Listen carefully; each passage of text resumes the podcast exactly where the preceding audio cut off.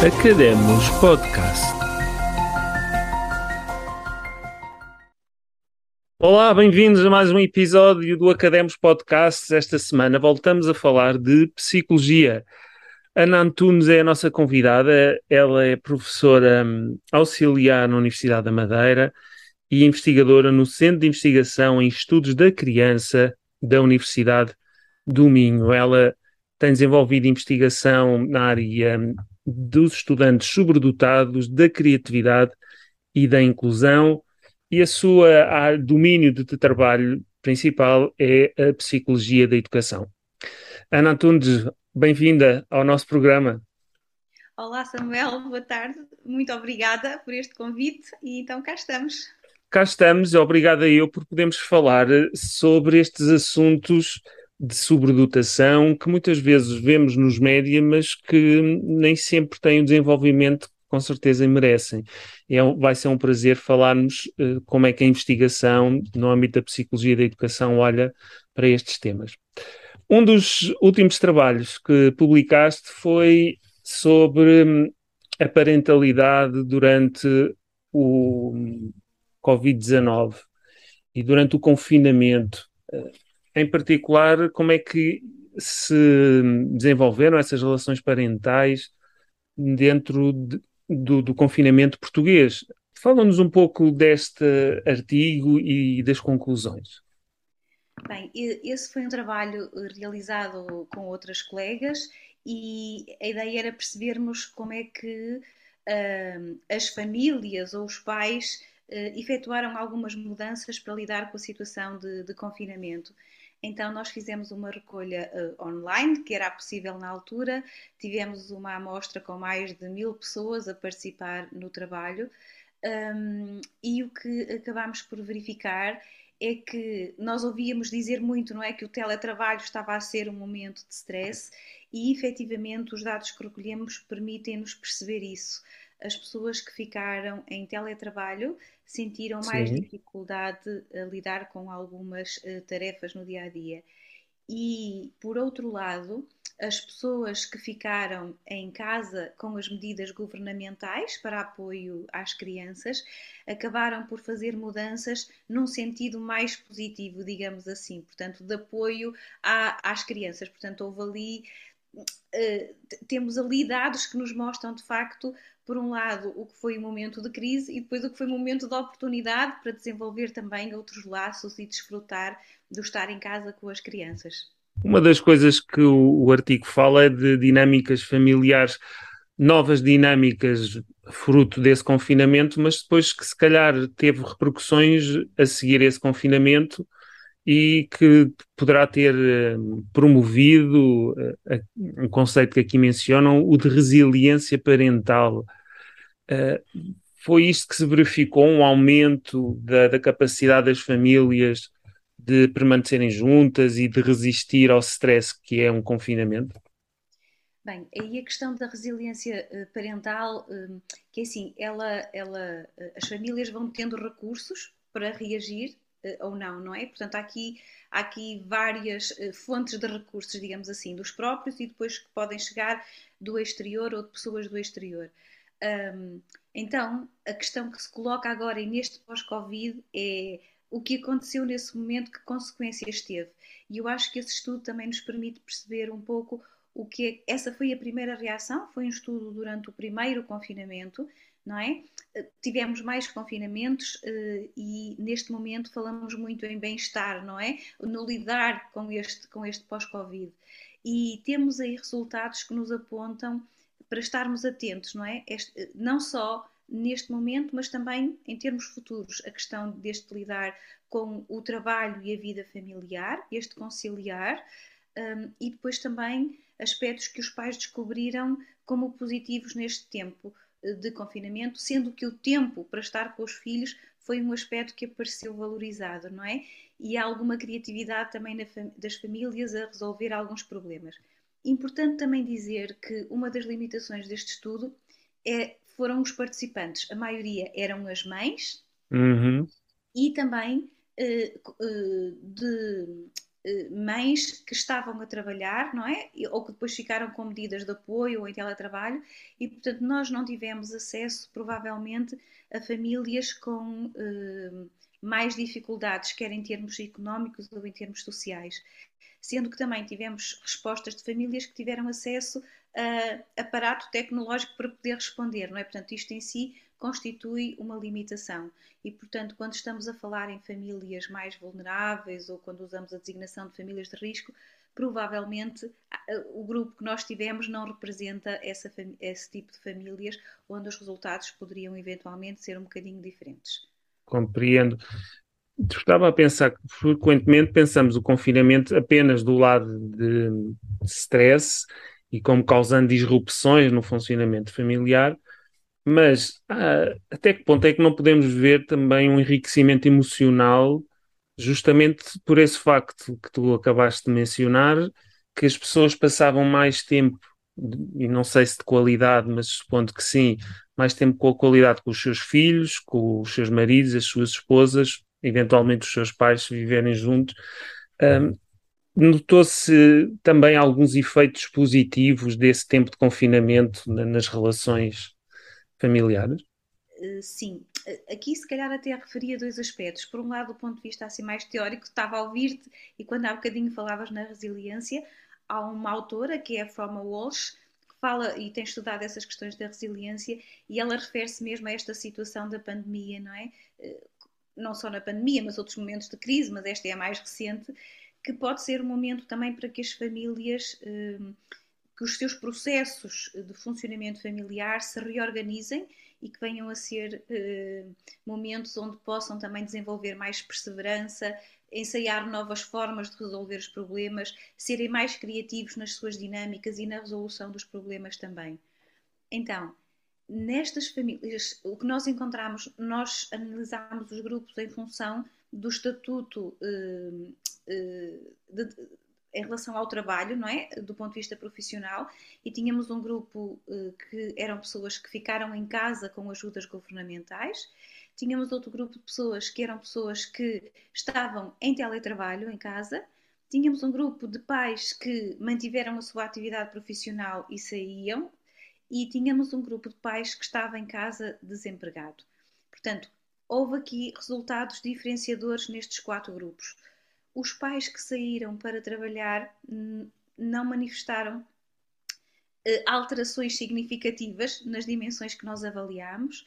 Nos que estavam desempregados em situação de desemprego e que estavam confinados, também não vimos ali situações. Uh, uh, Talvez por já estarem habituados a essa rotina de casa, não? Exatamente, estes dois últimos grupos provavelmente foram os que alteraram menos, entre aspas, uhum. os seus procedimentos, não é? As dinâmicas uh, em casa, apesar da vivência da pandemia.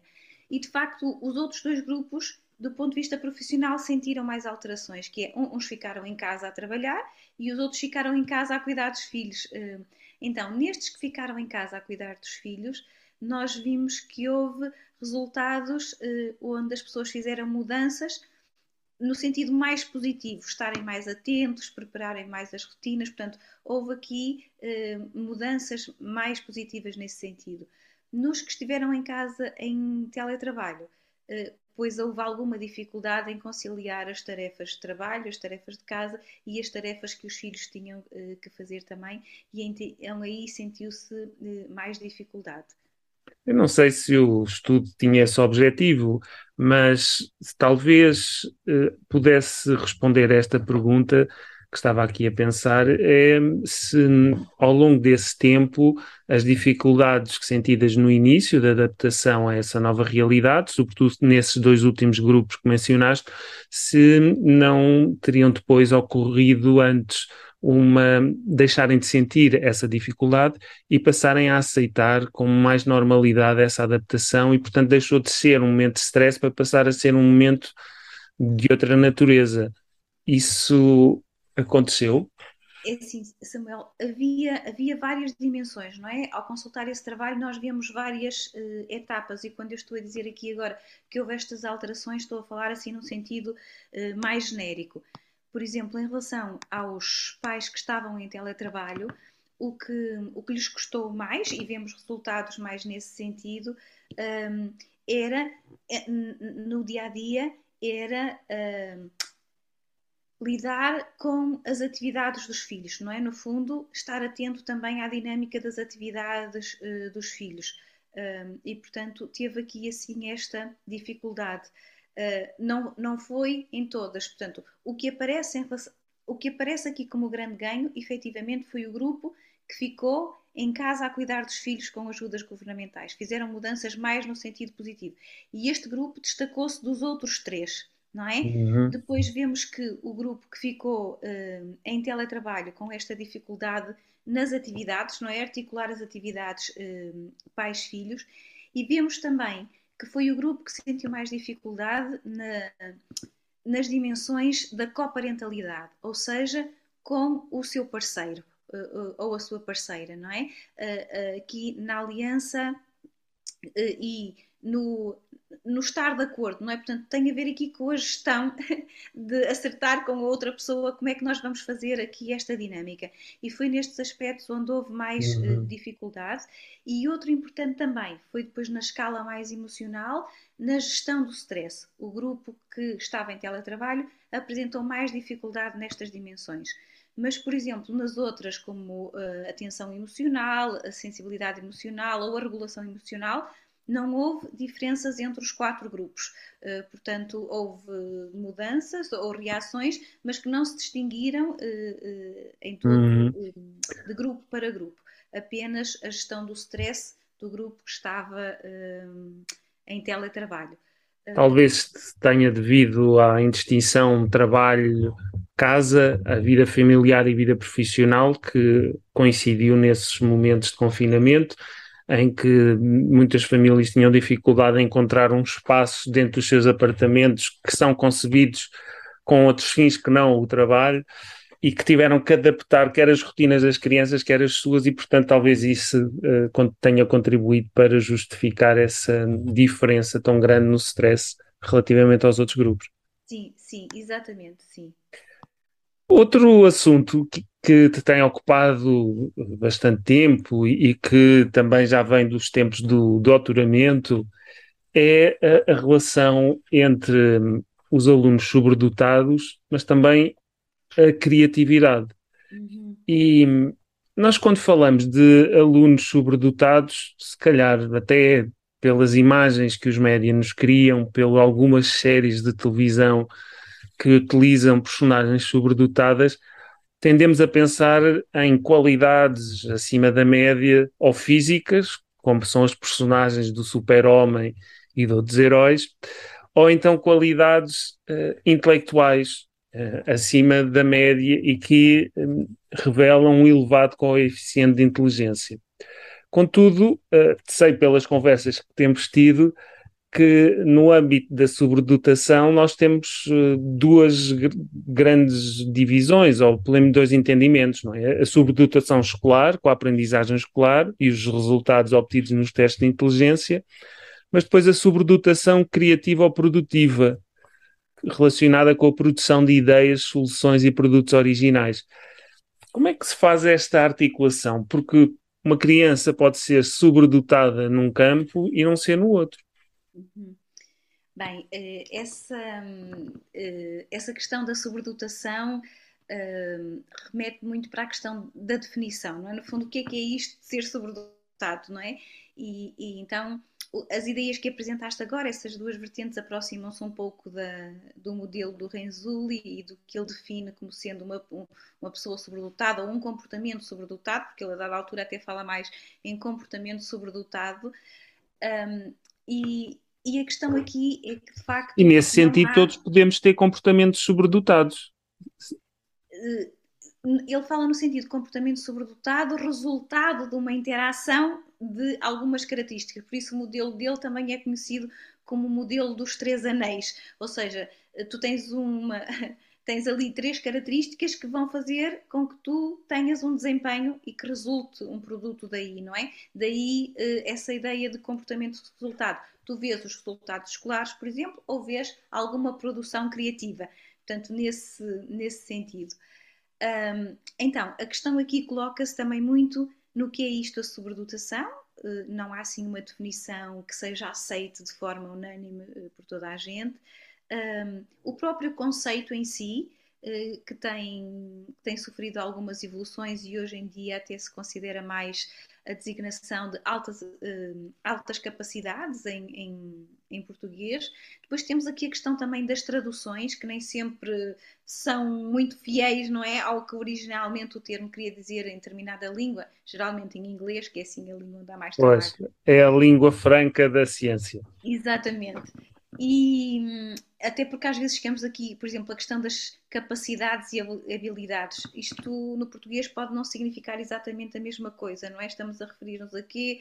Bem, pois, é, isso, é, a skills, que muitas vezes é traduzido como habilidade, mas habilidade é, tem, é uma palavra que tem um contexto de aplicação muito específico pode não ser o de skill, não é? Exatamente, e pode estar aqui a remeter-nos para outras questões que não Exato. propriamente aquelas que estavam na palavra original, não é? Que está a ser traduzida. Um, e então uh, há aqui um, um, ponto importante, não só nesta área, mas em geral noutras áreas, quando estamos a falar de outras problemáticas, que é onde é que nos situamos, qual é a definição que estamos a considerar um, e em função disso, então nós podemos ter aqui critérios para definir o que é uh, a sobredotação. Uh, há vários autores que têm trabalhado sobre essa questão. Tradicionalmente tínhamos muita ideia do QI, não é? Do coeficiente de inteligência. Hoje em dia, os autores vão no sentido de não se considerar só esse, esse indicador, mas termos aqui outras características que possam estar associadas à, às altas capacidades e muito a ideia também de se calhar quando estamos a falar de pessoas mais novas, estamos a falar ao nível de um potencial que existe e à medida que a pessoa se vai desenvolvendo, então este potencial vai se transformando em resultados, em produtos, não é? Tanto que na idade adulta geralmente não se fala em altas capacidades, não, não têm sido estudadas assim nesse sentido, mas mais ao nível da excelência, não é? Portanto, temos aqui que resultados é que uh, estas pessoas são capazes de, de produzir. E estes resultados podem ser realizados nas mais variadas áreas sociais, digo eu, não apenas nas artes, não apenas no desempenho escolar, mas também, se calhar, nas relações interpessoais. Uh, hoje fala-se também de, de, inteligência emocional e as pessoas emocionalmente inteligentes se calhar, até que ponto é que não poderiam ser eh, pessoas especialmente dotadas de competências eh, de sociabilidade ou de competências de comunicação interpessoal. Naturalmente que não apenas esse tipo de competências, mas com certeza uma, uma, boa regulação emocional pode ajudar também uma boa integração social, não é? Portanto, são muitas as áreas diferentes. Sim, sim, de facto acaba por ser assim um mundo de muitas possibilidades, na verdade, porque muitas vezes um dos mitos também em relação à sobredotação é a ideia de uma pessoa que sabe muitas coisas de várias áreas, não é? Portanto, é assim alguém com, com, que sabe muitas coisas de várias áreas. E isto não tem que corresponder efetivamente ao que é uma pessoa uh, sobredotada. Um, e depois também não só nas áreas sociais, mas nas várias áreas. Portanto, quando agora dizias as áreas sociais, sim, nós temos pessoas uh, sobredotadas nas áreas sociais, mas temos noutras áreas também. Então, aqui, uh, e a discussão é que fica em torno disto, não é? Uma das primeiras definições de sobredotação é dos anos 70 uh, eh, e foi adotada nos Estados Unidos e dizia que a sobredotação, de facto, podia caracterizar-se por alguém que tinha elevadas capacidades, não é? Em várias áreas ou então em uma delas. E, e, a área social e da liderança aparece aí, não é? E tem aparecido também uh, nos modelos que vão aparecendo. A questão aqui é qual é a definição que eu estou a considerar, porque senão a páginas tantas vamos nos perdendo um bocadinho. Segundo este autor ou aquele, um, o, que é que, o que é que também uh, é importante ter essa noção do que estou a considerar para eu poder avaliar porque se eu estou a pegar numa definição que me diz que tem que ser em todas as áreas, eu depois tenho que avaliar em todas as áreas, não é? Ou se digo só numa área, portanto, eu tenho é importante termos aqui um cuidado de perceber de onde partimos, para saber também como vamos avaliar, para depois se poder intervir se for necessário. É, é um pouco como estou com febre, não é? Tenho calor, acho que estou com febre, não vou pegar numa fita métrica para medir a febre, não é? Vou Naturalmente. Para medir a febre. Aqui é um bocadinho a mesma coisa, que é qual é o modelo de onde eu estou a partir para poder fazer uma avaliação, para depois também poder dar uma resposta. Uh, por exemplo, não sei se me ias perguntar isso, mas agora lembrei-me que tem a ver também com esta questão. Uh, se calhar ia. trabalhos que fiz também tem a ver precisamente com esta questão da identificação. Uh, e uh, o número de alunos identificados como sobredotados é muito baixo. Em Portugal não temos estes dados sistematizados, mas estive a colaborar num trabalho com umas colegas das Canárias e então estamos a falar assim de um universo de 1%, na hipótese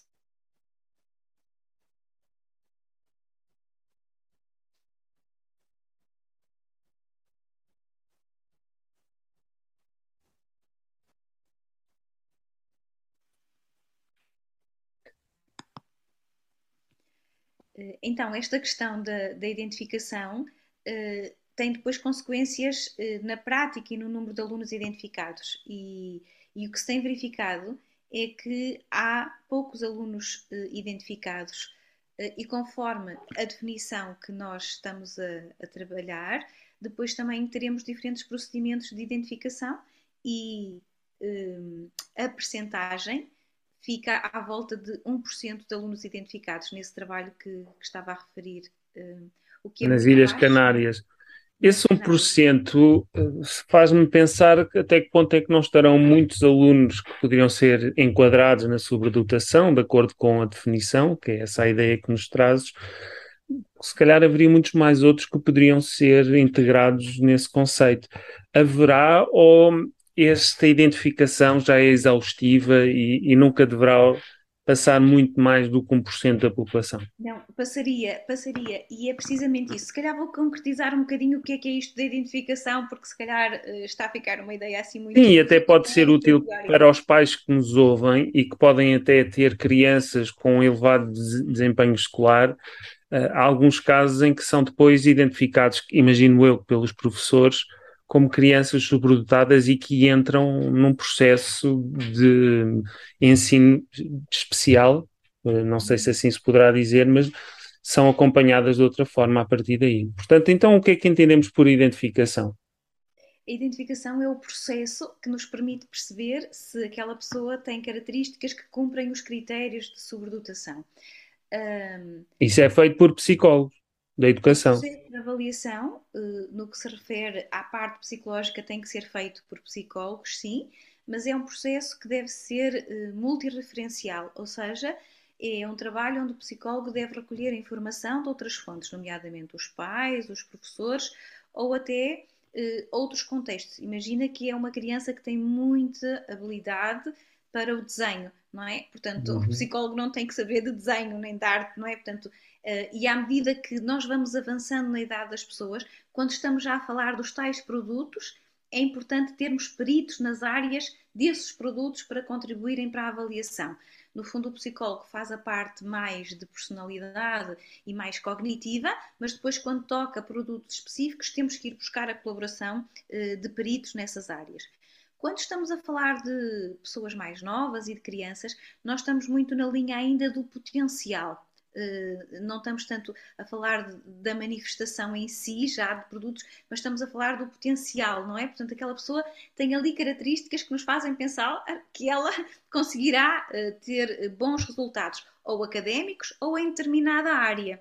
Essa ideia parece-me muito importante, porque às vezes pensamos que estas qualidades são estacionárias e acompanham as pessoas ao longo da vida, quando se introduz a ideia de potencial, estamos a dizer que apesar de haver esta eh, potencialidade de elevadas capacidades, não quer dizer que se desenvolvam essas elevadas capacidades, não é? Exatamente. Essa é uma pergunta muito interessante e ainda bem que a colocaste, Samuel, porque é uma das questões que se coloca, que é ser uma criança eh, ou um jovem sobredotado significa que vai ser um aluno, um, desculpa, um adulto sobredotado, no sentido, é assim, em termos de características que existem com a pessoa, elas estão lá, mas nem sempre a pessoa com altas capacidades é capaz de tornar-se um adulto iminente.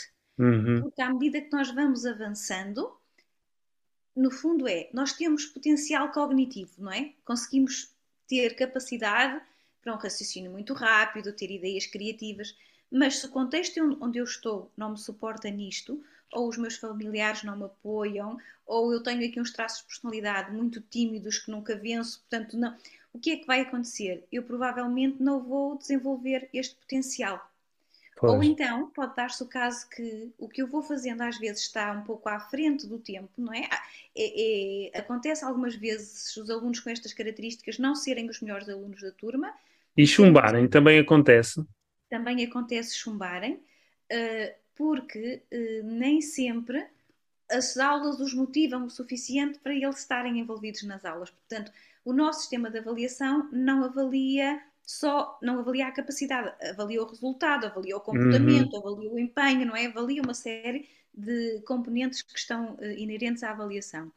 E muitas vezes eles desmotivam porque o que está a ser dado nas aulas eles já sabem, não é? Portanto, uh, não há, não há novidade. Então. Eu não vou, creio que, dar novidade nenhuma, tomando uh, de empréstimo essa palavra, mas conta-se que Einstein, que é um dos físicos mais populares de todos os tempos, se calhar a par de Galileu Galilei, mas uh, Einstein uh, chumbou, não sei, creio que um ou dois anos, e no entanto ele é considerado como tendo um elevado QI, ou coeficiente de inteligência é importante falarmos destas questões, eh, essas altas capacidades que alguém, e neste caso um estudante jovem, pode ter, pode não se refletir necessariamente ao nível da produção de resultados eh, e do desempenho escolar, não é? Pode, e muitas vezes eh, até podem ser pessoas que nem prosseguem os estudos, não é? nós temos algumas pessoas com resultados e, e, que foram capazes de dar contributos à sociedade importantes que não fizeram o ensino superior, não é? Eh, portanto... Posso dar mais um exemplo? Eu estou aqui com a enciclopédia aberta uh, e há o, o, caso de Bill Gates, que é o dono e o fundador da Microsoft, uma empresa de milhões, e que ele não fez um curso superior, creio que até frequentou o ensino superior, mas desistiu para fundar a sua empresa e que hoje tem o sucesso que todos reconhecemos. Sim, e, e portanto, também é importante que é, há autores que dizem que esta questão dos alunos sobredotados, eles entre si constituem mais diversidade que na outra população. Ou seja, não podemos dizer que isto acontece com todos, não é? Porque uh, neste estudo que eu estava a referir, que fiz com as colegas espanholas, e que há essa questão também de esta ideia, pois, como é que é o resultado do académico destes alunos? Então, o que nós encontramos, houve assim três coisas interessantes que é, de facto, a baixa identificação que acontece noutros países. Um, no primeiro e segundo ano de escolaridade, há muito poucos, fazendo aqui este, este trocadilho, não é? Os, o número de alunos identificados é muito baixo em relação depois aos anos seguintes. Isto provavelmente tem a ver com o processo necessário do ponto de vista institucional para instruir os processos e se fazer a avaliação. Uhum. Outro aspecto aqui, afinal são quatro que eu queria uh, a questão, há mais rapazes identificados que raparigas, o que acontece também noutros contextos e na literatura, portanto aqui pode levantar-se a questão porquê é que isto acontece de facto. O, o, grupo de alunos que nós fomos vendo ao longo de vários anos, ao longo de vários anos escolares também, uh, tem, de uma forma geral, bom rendimento académico, ok? Uh, tem resultados nas notas, uh, nos, nos resultados mais elevados nas notas. No entanto, aparecem alguns alunos com resultados mais baixos. Aquilo que na estatística até podíamos chamar os outliers, não é? Portanto, vemos, e então há ali, há ali alunos específicos que têm eh, resultados mais baixos, e isto poderá ter a ver com situações particulares que nós não podemos averiguar, porque estávamos a falar, eh, a, a, lidar com dados no genérico, nós não conhecemos os alunos especificamente, não é? Mas, Nesses exemplo, casos, essa identificação advém em primeira instância dos professores. Depende, é assim, o processo de identificação uh, pode ocorrer de, de, formas distintas, não é? Por exemplo, no nosso caso, uh, que não é muito diferente dos casos, que é pode, pode ser um professor que nota que de facto há ali qualquer coisa naquele aluno. Pensa muito rápido, o professor acabou de fazer a pergunta, ele já está com o dedo no ar para responder. É o aluno que faz composições que saem assim um bocadinho da caixa, uh, traz ideias que os outros colegas não têm. Uh, uhum.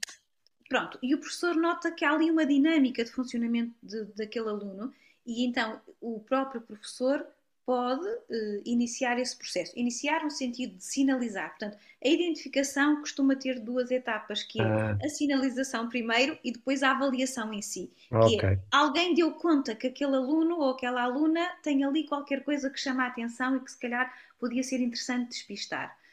Pode falar com os pais, tentar perceber e depois encaminhar para um colega psicólogo para fazer a avaliação.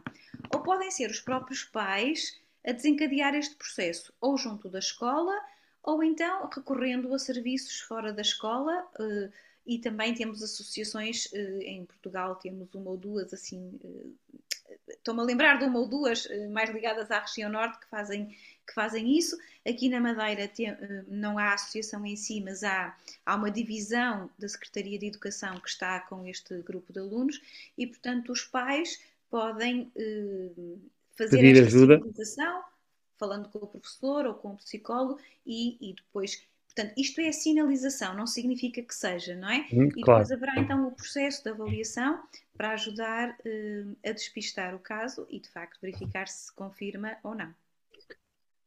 Uma das coisas que disseste eh, é que há mais crianças identificadas, e aqui é o termo identificadas, no masculino portanto, uhum. mais rapazes do que uh, raparigas. Há um artigo que também publicaste em 2019 sobre este assunto, a sobredotação no feminino, um oxímoro ultrapassado. É, o que é que podes nos adiantar sobre esta disparidade entre géneros? Há uhum. razão e porquê é que há esta diferença? Uhum. Uh, é assim, em termos históricos, nós nós vamos sofrendo uma evolução também uh, do ponto de vista social, como vamos interagindo e como vamos percebendo os papéis que vamos desempenhando. Um, nesse, nesse artigo, ao usar a palavra oxímoro, não é? Era um pouco, em, em termos históricos, se calhar. Nunca se tinha falado, não é? E, e pensar, não é? Uma mulher sobredotada assim, ou seja, tem a ver com os papéis, não é? Portanto, nós vemos, aliás, se nós formos ver listagens de prémios, não é? As mulheres Exato. costumam estar em minoria, não é? Mesmo prémios que já existem há, muito, há muitos anos. Um, então, isto tem a ver muito com o papel também que era desempenhado pela, pela mulher, não é? E vemos isso ainda hoje, vemos isso ainda hoje também nos cargos que, de, de chefias eh, e em empresas, não é? Então o que aconteceu foi um fechar aos olhos na identificação de crianças sobredotadas do sexo feminino? Não, são duas coisas. É. uma é do ponto de vista uh, social e histórico, as mulheres foram tendo menos contributos aparentes e visíveis, não é, de destaque na sociedade. Portanto, altas realizações foram mais associadas aos homens. Há mulheres também, mas os homens foram aparecendo mais, não é? Depois também, no próprio processo de sinalização e de avaliação, nós temos aqui, e isto do ponto de vista psicológico é um ponto importante não só para esta área, mas nos processos de avaliação, a questão dos grupos minoritários, pessoas que vêm de outros países, falam outra língua, têm outro enquadramento, pessoas com necessidades especiais, não é? Portanto, até que ponto estamos a avaliar todos da mesma forma, quando não se pode avaliar todos da mesma forma, porque as condições são diferentes uh, do seu ponto de partida. Então, quando nós estamos uh, a avaliar estas questões e nos aparecem mais rapazes do que raparigas, uh, claro que se pode colocar a questão, então os homens são mais inteligentes, não é? Que seria assim a tendência de interpretação, ou, ou as mulheres. É assim, se calhar tem a ver com os critérios que nós estamos a utilizar para se fazer esta avaliação, não é? Esses critérios que são de uma sociedade patriarcal e, portanto, baseada em aptidões que são mais associadas aos rapazes, aos homens. Será aos isso? rapazes. Por exemplo, os professores, mesmo quando não estamos a falar das questões da sobredotação, uh, há comportamentos de interação diferenciados se é rapaz ou rapariga, se é aluno ou aluna que está à sua frente. E então também temos aqui esta ideia que as raparigas, hum, de uma forma geral, internalizam mais. Numa sala de aula, os rapazes tenderão a ser mais disruptivos, a agitarem-se mais, a ter mais problemas de comportamento. Ou seja, de alguma forma, eles podem dar mais sinais visíveis que chamam mais a atenção ao professor. Ok. okay? E então, este processo de sinalização pode ser mais uh, adiantado por isso, não é? Porque há ali aspectos de interação onde uh, a interação com o rapaz aparece uh, e a manifestação que ele tem aparece mais do que no caso das raparigas. Sendo que, e depois é, são trabalhos também interessantes, que é, também temos aqui os próprios estereótipos que pode haver dos professores, não é? A representação que nós temos social, não é? Uh, e, ainda que se vá trabalhando essas questões, uh, geralmente as pessoas vão associando mais expectativas de desempenho a rapazes do que a raparigas. Há um estudo interessante uh, sobre raparigas adolescentes. Hum. E feito com raparigas alemãs e raparigas americanas, não é? Então, no início da adolescência, este grupo de raparigas sobredotadas pensava em profissões uh, digamos, não associadas ao género, não é? Portanto, tinha, elas próprias tinham expectativas de vir a desempenhar profissões uh, uh, que poderiam estar associadas mais aos homens. Quando vão avançando na idade e, e, têm que tomar mesmo uma decisão sobre a sua profissão, o que verificamos que há um grupo delas que acaba por tomar decisão por profissões mais tradicionais. Depois há aqui também um próprio conformismo que pode acontecer nesta questão de ser rapaz ou ser rapariga. Portanto, esta não é uma questão que tenha a ver com a identificação em si, mas ocorreu-me para ilustrar aqui esta diferença que de facto ainda vai acontecendo em função uh, de ser rapaz uh, ou ser rapariga, e é uma questão uh, em discussão, não é? Portanto. A tendência de crescimento desses casos, não é? É assim, eles existem, não é? Portanto, a tendência é, é, é descobri-los. Um, mas aqui há um aspecto importante também, que é, uh, é assim, descobrimos para quê? No, no, fundo é assim, identificamos para quê? Há aqui esta ideia de que a avaliação faz sentido se depois houver alguma intervenção. E quando estou a dizer intervenção, não tem que ser no sentido, digamos, mais patológico, mas de promoção claro. também. Ou pode não fazer falta intervenção nenhuma, não é? Portanto, uh, uh, muitas destas pessoas são claramente funcionais, sem necessidade. A questão aqui é este potencial e se calhar ajudarmos a desenvolvê-lo, a estimular. E portanto, estas pessoas estão aí. Estavas a comentar a questão de saber haver pressão para sinalizar.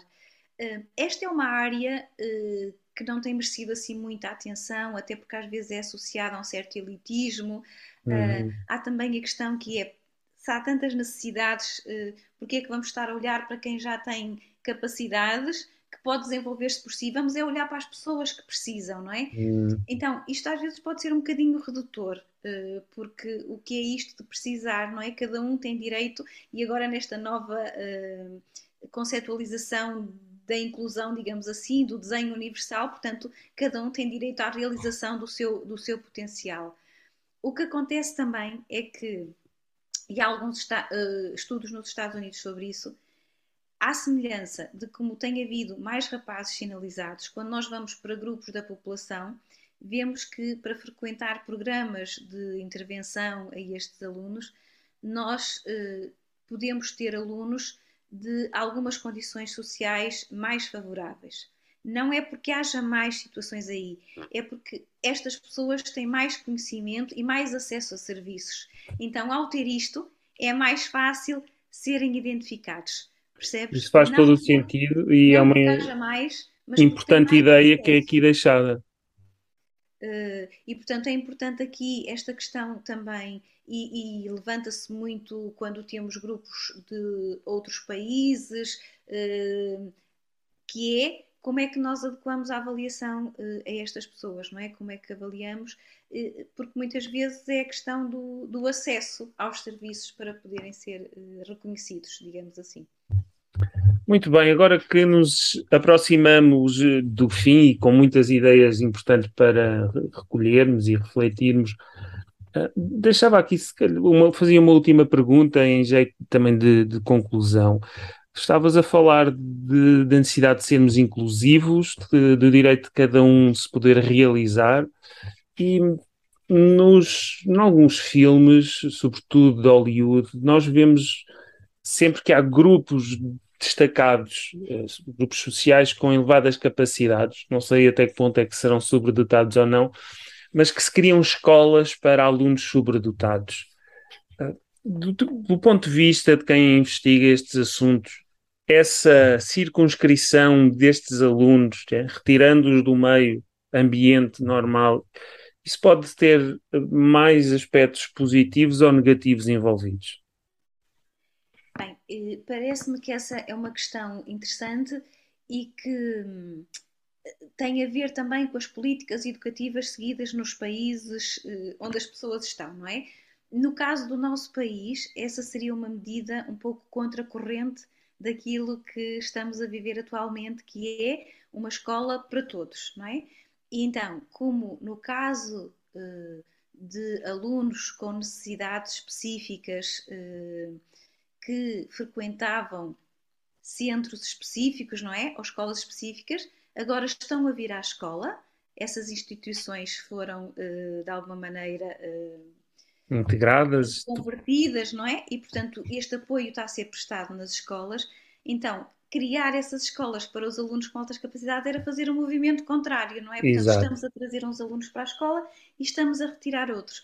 Portanto, se calhar a escola devia responder a todos, tendo em conta pois. o enquadramento atual que, que, temos, sim. É, eu confesso que esta ideia vem da realidade norte-americana, que, que creio mesmo que haver escolas de não apenas crianças sobredotadas, mas escolas dedicadas a, a alto rendimento, seja desportivo ou intelectual.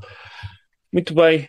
Ana, as Samuel, desculpa, se posso só, até claro. mesmo quando e se, se, consultarmos sobre estratégias de intervenção, que não falámos uh, muito aqui, uh, mas aparecem assim três grandes blocos. Um é a aceleração, outro é o enriquecimento e outro é o agrupamento.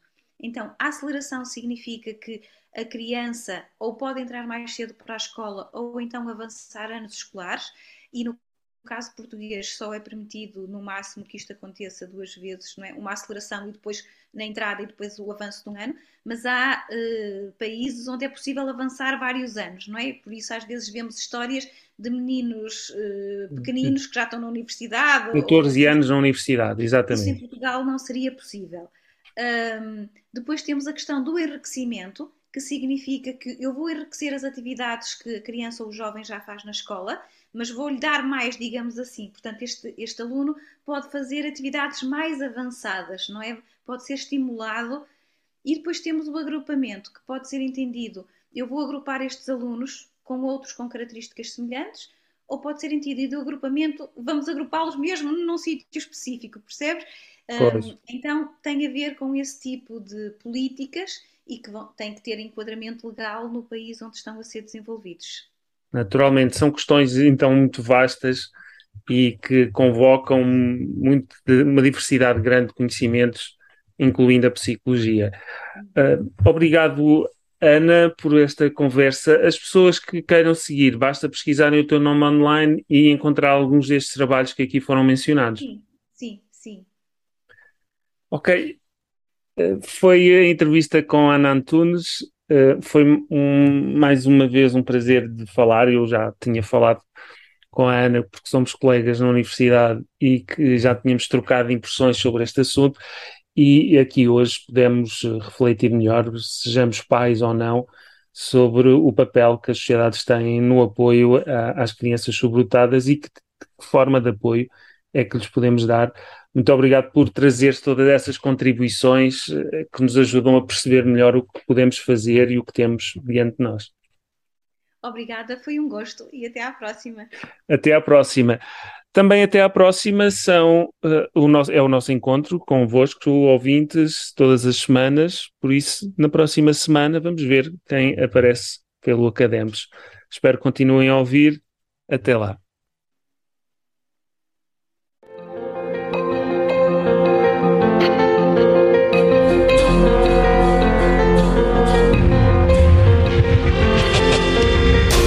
Obrigado por ouvir o Academos Podcast. Se gostou deste episódio, não se esqueça de subscrever o canal e partilhá-lo nas redes sociais. Uma simples recomendação ou amigo é um grande incentivo para este projeto. Pode seguir o anfitrião na página de Facebook Samuel Mateus Comunicação e saber mais sobre os cursos online sobre comunicação em público em comunicarlideranca.wordpress.com. É tudo por hoje. Até à próxima semana.